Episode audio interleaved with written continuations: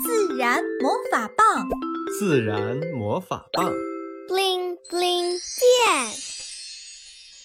小狍子搬家下，定居在山谷里的小狍子一天天长大，他最喜欢家门前的那条小河了，常常去那儿喝水。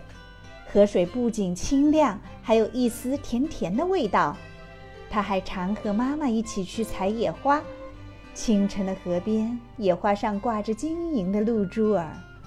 就在这清澈如镜的小河里，他结识了一位美丽而又有礼貌的朋友——一条红鲤鱼。每当小狍子来河边喝水，小鲤鱼都会游过来，吐着泡泡问候他。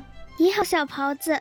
每天能在这里见到你，我很开心。希望我们成为永远的朋友。太好了，小红鲤鱼，我们一言为定。憨憨的小狍子开心极了，回家的路上哼着歌，时光就这样慢慢的美好着。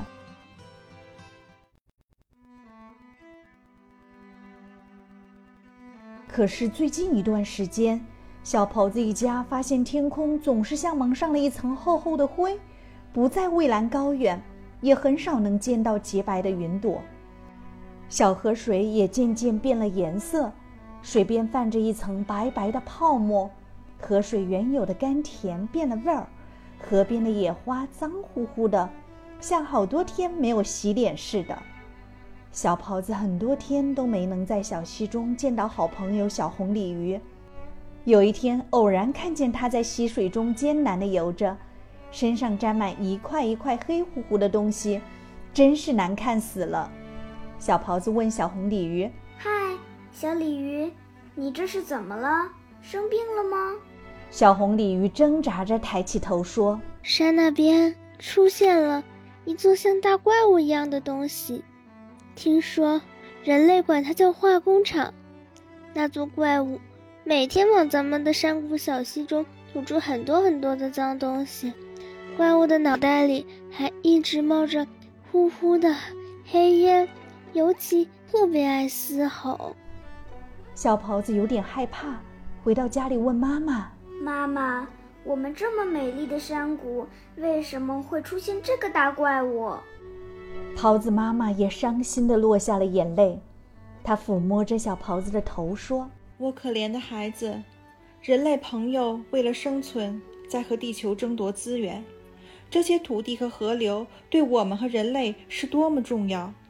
如果大家都不爱护、关心它，地球又将失去一块美丽的地方。小狍子似懂非懂，想到有一阵子没有看到小鹿、小猴子了，忽然意识到，难道他们也搬走了吗？妈妈，妈妈。我们是不是又要搬家了？这次我们要搬到哪里去呢？小狍子紧张地问妈妈。狍子妈妈搂住他说：“是的，孩子，咱们又得去寻找更好的地方了。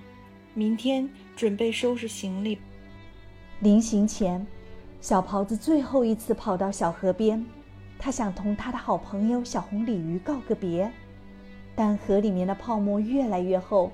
小狍子根本看不到他的好朋友，小狍子不甘心，大声地呼唤着小鲤鱼的名字，久久站在河边，但不知是隆隆的怪物机器声掩住了小狍子的呼唤声，还是小鲤鱼也已经搬家。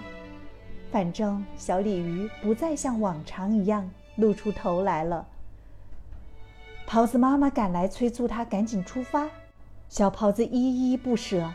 难过的离开了这块曾经美丽过的土地。在旅途中，小狍子迷迷糊糊睡着了，做了一个梦，梦见小精灵麦吉、小鹿、小猴子他们一起开心的忙着什么。小精灵还大声的和他打招呼：“嗨，小狍子，别难过，我们已经和其他伙伴约好了，大家正在一起想办法呢，创造一个美好的新家园。欢迎你加入我们。”小朋友们，小狍子为什么还要搬家？如果小狍子一直找不到合适的家，会怎么样？